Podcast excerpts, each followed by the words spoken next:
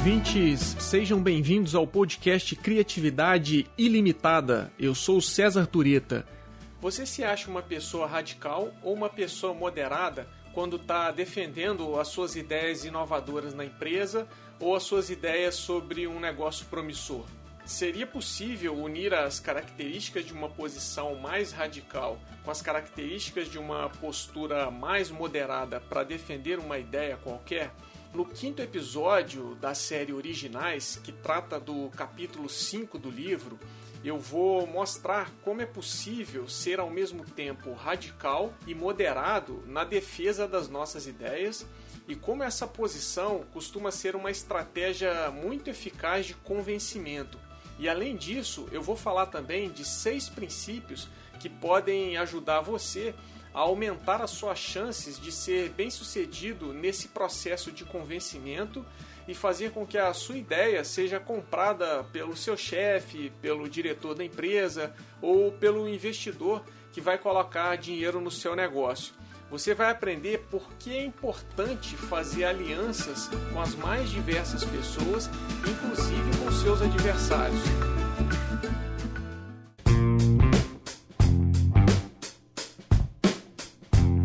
Pessoas originais, elas sabem que para você conseguir mudar os padrões e contestar o status quo de como as coisas são feitas nas organizações, você tem que formar alianças e construir uma boa rede de relacionamentos, especialmente com pessoas que tenham boa reputação na empresa. Isso porque ninguém cria nada original sozinho. Eu já até falei sobre isso em mais detalhes no episódio 15 que se chama As Quatro Fases da Jornada de uma Ideia Inovadora. Mas continuando aqui, as iniciativas inovadoras nas empresas geralmente envolvem um movimento que começa com um grupo minoritário de pessoas que de alguma forma tentam desafiar a maioria. E essa maioria, em grande parte das vezes, ocupa posições de poder e tem acesso aos principais recursos da organização. E muitas vezes também essa maioria é resistente a mudanças, o que cria um dificultador a mais para a implementação de ideias inovadoras. Por isso, as pessoas criativas e originais sempre buscam se conectar com as pessoas que possam apoiar e contribuir com a sua causa e ajudar a levar a inovação adiante, e em fazer também com que essa inovação se concretize porque são essas alianças que vão dar força para que você consiga desafiar a maioria que normalmente vai contestar de início qualquer tipo de transformação. Mas fazer alianças com outras pessoas que podem te apoiar no projeto inovador não é algo tão fácil assim principalmente se você assumir uma postura muito combativa e radical durante o processo de mudança. Afinal de contas, inovar significa mudar. E essa dificuldade na formação das alianças acontece por algo que é bastante curioso. Aqueles que possuem uma posição muito radical e contundente sobre uma ideia ou um projeto inovador qualquer costumam entrar em conflito frequente com aquelas pessoas que, apesar de estarem do mesmo lado deles, mantêm algum tipo de proximidade e relacionamento com as pessoas que defendem o status quo ou a maneira tradicional de fazer as coisas. O que, que isso quer dizer? Isso quer dizer que as pessoas que são mais equilibradas e menos radicais sobre uma ideia qualquer, mesmo quando têm interesse em ajudar as pessoas inovadoras, esses indivíduos mais equilibrados podem acabar virando alvo dos radicais e serem chamados de traidores por tentarem abrir um diálogo com os indivíduos que ocupam a posição dominante na empresa ou na sociedade em geral. Você já deve ter ouvido as pessoas falarem coisas do tipo: ah, aquele cara ali é um vendido, ou ele disse que vai apoiar nosso projeto, mas na hora H ele não vai bater de frente com o diretor, ou ainda, ele é ensaboado, ele quer se dar bem com todo mundo. É por isso que as alianças entre os inovadores e os potenciais apoiadores iniciais podem se tornar instáveis e conflituosas porque essas alianças dependem muito de um ajuste fino entre os membros do grupo. e dependem muito também de um equilíbrio grande na mensagem que você quer passar para aqueles que você pretende transformar em apoiadores ou em aliados da sua ideia criativa ou do seu projeto inovador. É por isso que uma postura extremista, mesmo que ela seja por uma causa legítima, como criar uma cultura inovadora na empresa ou resolver um problema social, essa postura extrema pode acabar gerando muitos problemas para quem está querendo ser original. Na verdade, independente do que esteja em jogo, uma postura extremista e radical pode acabar criando adversários que antes não existiam, ao invés de novos aliados que vão te dar algum tipo de suporte. E aqui tem algo muito importante. Pessoas originais e inovadoras que queiram gerar transformações e mudar a cultura organizacional de uma empresa ou gerar transformações na sociedade precisam adotar uma posição e uma estratégia de convencimento que una as pessoas e não uma posição que afaste elas. E como é possível fazer isso? É aí que entra a estratégia que podemos chamar de radicais moderados.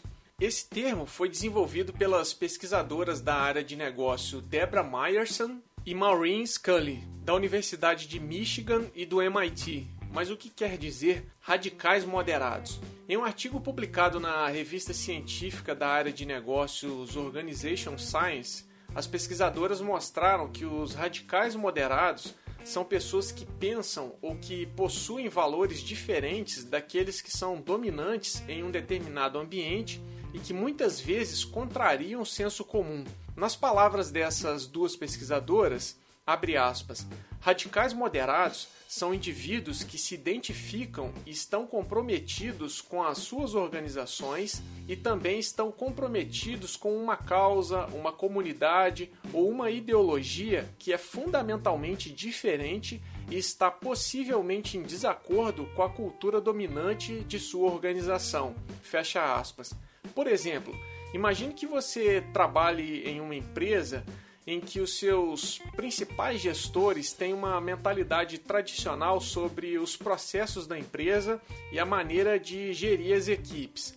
Você, apesar de estar comprometido com a empresa, possui uma maneira diferente de pensar sobre essas questões, porque você acredita que seria útil introduzir elementos de jogos nos processos da empresa para aumentar o engajamento e a motivação dos funcionários usando a gamificação e aplicando essa abordagem nos treinamentos, nas metas de desempenho e nos programas de reconhecimento. Essa poderia ser vista como uma ideia radical, considerando a maneira dominante de pensar na empresa. E é muito provável que esse tipo de pensamento iria encontrar resistências nessa empresa. Só que, mesmo tendo ideias muito diferentes da maioria das pessoas em um determinado ambiente, os radicais moderados são capazes de suavizar o seu discurso e abrir mão do radicalismo para apresentar suas ideias de uma maneira mais digerível para que as pessoas não fiquem chocadas com uma postura muito extremista sobre as suas posições, o seu projeto de inovação ou de mudança cultural. E essa suavização do discurso facilita a comunicação com um público mais tradicional e abre portas para um diálogo inicial, algo que seria praticamente impossível quando se tem uma estratégia de enfrentamento aberto e radicalizado no sentido meio de querer impor uma visão das coisas. O que, que o radical moderado costuma fazer então? Ele costuma jogar com as regras do jogo de maneira que ele consiga progredir e avançar com os seus projetos de forma gradativa. Mas mesmo jogando o jogo, ele procura não violar e não abandonar a sua identidade e as suas crenças pessoais, ou seja, ele não se torna um vendido ou alguém que foi cooptado pelo sistema, seja lá qual for esse sistema. Se você emite uma mensagem moderada e não radical sobre as suas ideias, você tem grandes chances de recrutar um número maior de aliados. No exemplo anterior, ao invés de querer aplicar gamificação em todas as áreas que eu mencionei, treinamentos, metas de desempenho e programas de reconhecimento, uma estratégia interessante seria começar com essa metodologia em apenas uma área da empresa, como fazendo um treinamento, por exemplo, e mostrar para a pessoa responsável por tomar a decisão casos bem-sucedidos de empresas que usaram essa abordagem e conseguiram bons resultados. A gente sabe que é difícil implementar ideias novas, por isso, antes de implementar a ideia, ela tem que ter adesão e ser aceita pelos tomadores de decisão. Se a gente for falar de maneira bem resumida, a ideia precisa colar. Mas como é possível fazer uma ideia colar? Tem um livro bem legal que vale a pena ler que se chama Ideias que Colam. Nesse livro, os autores explicam os seis princípios para fazer com que uma ideia seja bem sucedida, para fazer com que uma ideia cole. Daí o nome do livro Ideias que Colam. Eu vou falar desses princípios para vocês terem uma noção dos fundamentos básicos de como fazer com que a sua ideia ou o seu projeto inovador seja bem recebido e aceito pelo seu chefe, pelos seus colegas de trabalho ou seus parceiros de negócio. O primeiro princípio é a simplicidade. E preste bem atenção: ser simples não significa ser simplista, porque ideias que são simples podem ser extremamente profundas. A regra de ouro aqui é você criar uma declaração com uma única frase que seja tão profunda e impactante que as pessoas vão passar horas e até dias pensando nela. Para isso, você precisa encontrar a essência da sua ideia. Por exemplo, no seu discurso em 1963, durante a luta contra o racismo nos Estados Unidos, o Martin Luther King disse uma frase que é aparentemente simples, mas poderosa e profunda ele disse o seguinte: Eu tenho um sonho. Essa pequena frase traduz muito bem a essência do seu discurso e da sua mensagem como um todo. E ela é lembrada até hoje como um símbolo da luta em favor da igualdade racial. O segundo princípio é a surpresa. Numa reunião ou numa apresentação, como você conseguiria chamar a atenção das pessoas e despertar o interesse delas? Uma forma bastante eficaz de fazer isso é violar as expectativas dessas pessoas.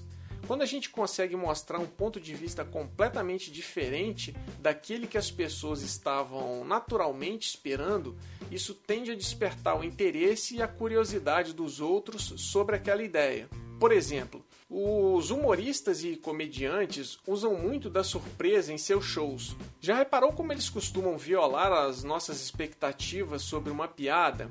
Quando eles contam uma piada, eles conduzem o público para uma direção, mas eles dão um desfecho completamente inesperado e surpreendente no final da história contada. Isso prende o público no show e faz com que as pessoas fiquem se perguntando o que vai vir a seguir, qual é a próxima surpresa. A surpresa é um ótimo recurso para deixar as pessoas curiosas e querendo saber mais sobre a sua ideia. O terceiro princípio é a concretude. As ideias têm que ser explicadas com base em ações que levem informações sensoriais e imagens concretas para aqueles que você está tentando convencer. Por isso é importante transformar abstrações em algo tangível. Por exemplo, Ficar falando somente de maneira abstrata sobre a importância de uma análise de custo-benefício e que as escolhas envolvem trade-offs pode até ajudar, mas quando isso vem acompanhado de uma mensagem mais simples e especialmente concreta, pode ser ainda mais útil, principalmente se você estiver falando para pessoas que não são especialistas ou não entendem da ideia que você está propondo. Nesses casos, os ditados populares podem dar uma mãozinha. Eles são geralmente meios muito concretos de transmitir uma mensagem.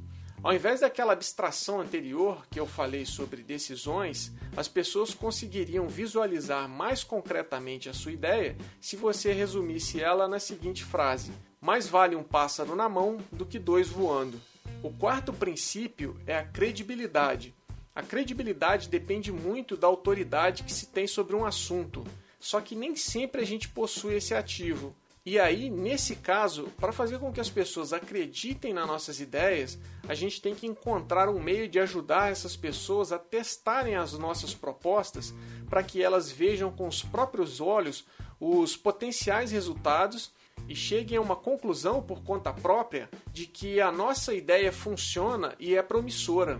Por exemplo, Antes de tentar vender uma ideia para o seu chefe sobre algum projeto novo, seria interessante que você fizesse um protótipo primeiro ou um esboço inicial da ideia, mesmo que bastante simples, daquilo que você gostaria de desenvolver. E depois você vai lá e pede para o seu chefe experimentar, para ele usar e testar a sua ideia. Isso vai dar a ele a oportunidade de vivenciar de maneira mais próxima a experiência proposta pela sua ideia. O quinto princípio diz respeito aos sentimentos. Para fazer as pessoas se importarem com as suas ideias, você precisa levar essas pessoas a sentirem alguma coisa. E isso só é possível quando você é capaz de criar uma conexão entre a sua ideia e a vida das pessoas. A gente se conecta, na verdade, é com outros seres humanos e não com abstrações emocionalmente distantes da gente. Você deve associar essa ideia ao interesse pessoal daquela pessoa ou a algum aspecto da identidade dela. Por exemplo, se você tem uma ideia criativa sobre desenvolver melhor o relacionamento com os clientes e você depende do seu chefe para colocar essa ideia em prática, você pode lembrar o seu chefe das iniciativas que ele teve no passado e que deixaram os clientes mais satisfeitos. Você deve lembrar a ele como isso foi importante para a empresa e que você se inspirou no exemplo dele para reformular a maneira como a empresa se relaciona com os clientes atuais. Fazendo isso, é muito mais provável que o seu chefe irá se importar com a sua ideia porque ele vai se lembrar do próprio passado, vai se identificar com a sua iniciativa e vai despertar sentimentos que vão aproximar ele da sua ideia. Mas lembre, você deve fazer isso de maneira genuína, porque se o seu chefe perceber que você só está tentando manipular ele, o tiro pode sair pela culatra. O sexto princípio é contar histórias. Para fazer as pessoas agirem a partir das nossas ideias, contar uma boa história pode ajudar muito. Essa é uma boa estratégia de convencimento. As histórias servem como inspiração e a inspiração orienta a ação. As pessoas se convencem mais e são mais impulsionadas a agir quando elas ouvem histórias ao invés de estatísticas, ao invés de um monte de números que são dados frios. Por exemplo, para arrecadar doações para uma causa qualquer, é mais eficaz você contar a história de uma única pessoa que está em situação de vulnerabilidade e precisa da ajuda dos outros do que mostrar números e mais números sobre a quantidade de pessoas na mesma situação em uma determinada região. A humanização dos números, vamos dizer assim, torna o seu argumento e a sua mensagem mais forte, aumentando a eficácia dela. Outro ponto que você tem que se ligar é que ninguém realiza mudanças nas empresas sozinho. O apoio e o suporte de aliados são sempre necessários. E em geral, você encontra resistências de pessoas que vão criar barreiras para você colocar a sua ideia em prática. E quando se trata de formar alianças para gerar mudanças efetivas nas organizações, você tem dois tipos de pessoas que você tem que ter uma atenção especial. Essas pessoas são os seus adversários e os seus aliados aparentes. Os adversários possuem uma posição claramente oposta às suas ideias. Eles vão lutar desde o início contra aquilo que você está tentando propor ou fazer em termos de inovação para a empresa. Já os aliados aparentes, eles têm uma relação ambivalente com a gente. Ao mesmo tempo que eles nos apoiam, eles também tentam puxar o nosso tapete quando podem. Eles vão apoiar a gente quando for conveniente e vão nos derrubar se for preciso para eles se darem bem em alguma situação. Na verdade, esse tipo de pessoa é o famoso amigo da onça. Aí você poderia perguntar: eu devo então me afastar dos adversários declarados e dos amigos da onça e buscar alianças só com quem realmente me apoia? A resposta é não, você não deveria fazer isso. Pelo menos você não deveria desistir de tentar convencer os seus adversários declarados.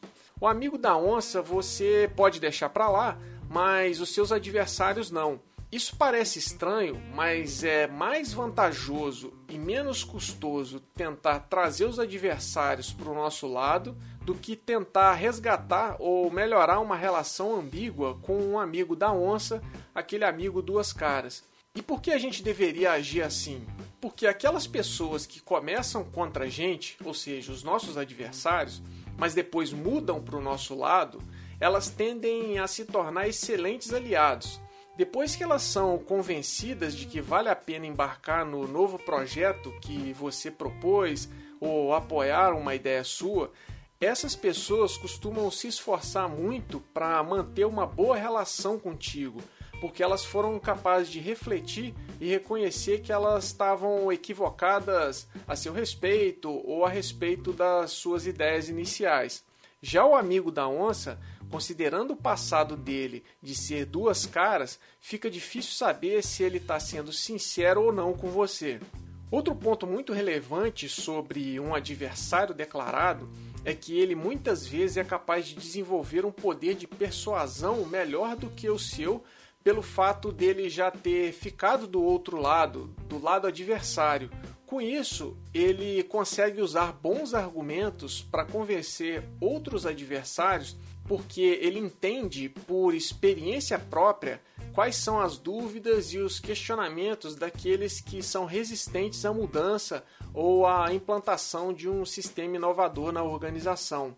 O Adam Grant argumenta nesse capítulo do livro que algumas pesquisas mostram evidências de que as pessoas em geral têm mais chances de mudarem de opinião quando quem está tentando convencer elas é alguém que tinha uma opinião inicial negativa sobre a ideia, mas depois passou a ter uma opinião positiva sobre ela, sobre essa ideia. Isso acontece porque alguém que é considerado cético sobre algo é visto como mais confiável do que alguém que acredita nesse algo desde o início. Por exemplo, se a sua empresa está implantando um novo sistema de informação e você acha que essa mudança vai ser ruim, que esse sistema não serve, mesmo ele sendo muito útil, é mais fácil você ser convencido de que o sistema é bom por alguém que no início tinha uma opinião parecida com a sua, mas depois mudou de ideia, do que você ser convencido por alguém que abraçou o sistema desde o começo e estava todo empolgado com a mudança. Um fator que leva a uma ideia ou um projeto inovador causar resistência nas pessoas é que o ser humano tem receio a coisas novas e desconhecidas. Isso é absolutamente natural. Ideias novas podem realmente gerar dúvidas legítimas. Por isso, uma estratégia muito eficaz para convencer as pessoas sobre a sua ideia é mostrar para elas que aquela ideia ou projeto tem elementos ou aspectos que são familiares a essas pessoas, que elas conhecem, mesmo que o conceito do novo produto a ser desenvolvido ou do projeto apresentado possa parecer distante num primeiro momento.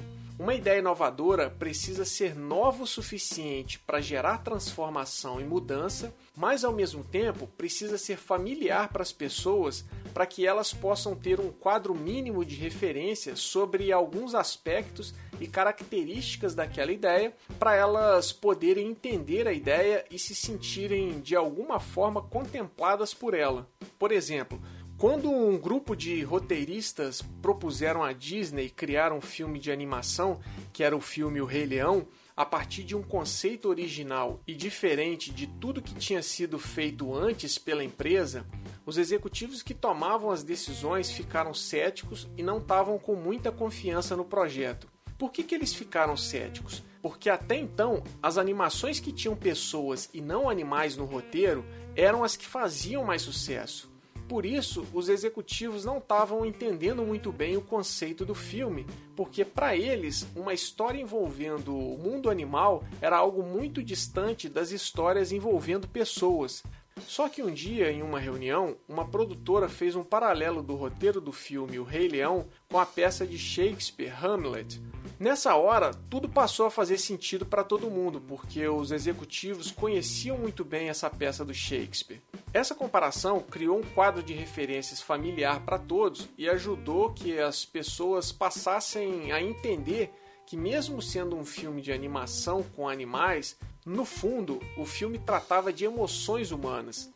Essa dose de familiaridade foi capaz de convencer os executivos de que o filme tinha grande potencial de sucesso, o que acabou acontecendo depois.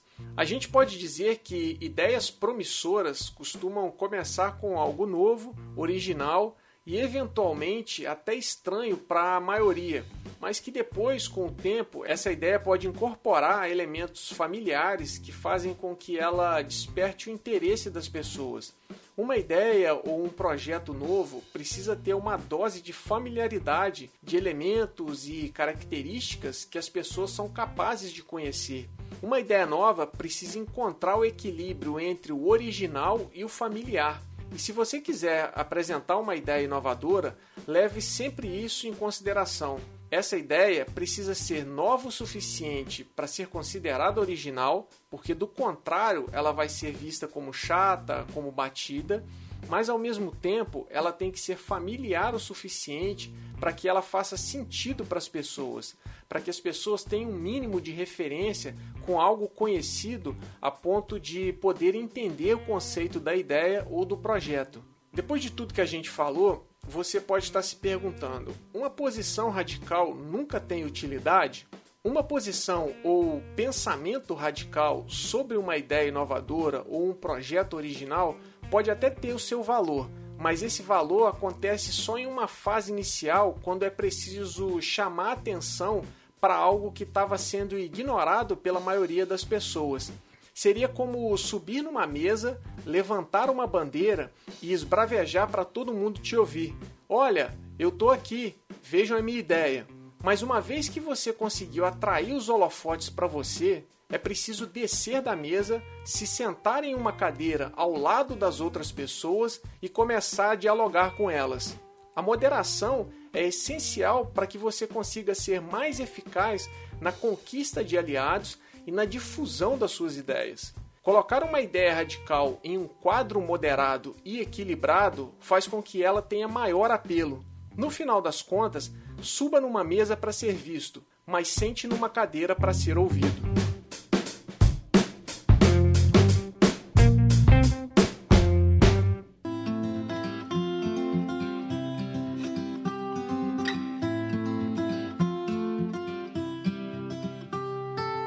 É isso aí, pessoal. O Criatividade Ilimitada vai ficando por aqui.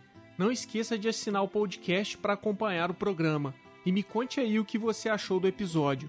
Para saber mais sobre criatividade e inovação, acesse o site Criatividade Ilimitada. O link está na descrição do episódio. No site você vai ter acesso ao nosso canal no YouTube e aos textos escritos por mim sobre criatividade e inovação. Lá você vai encontrar também as nossas redes sociais. A referência completa do material usado hoje está disponível na descrição do episódio. Valeu pela audiência e até a próxima.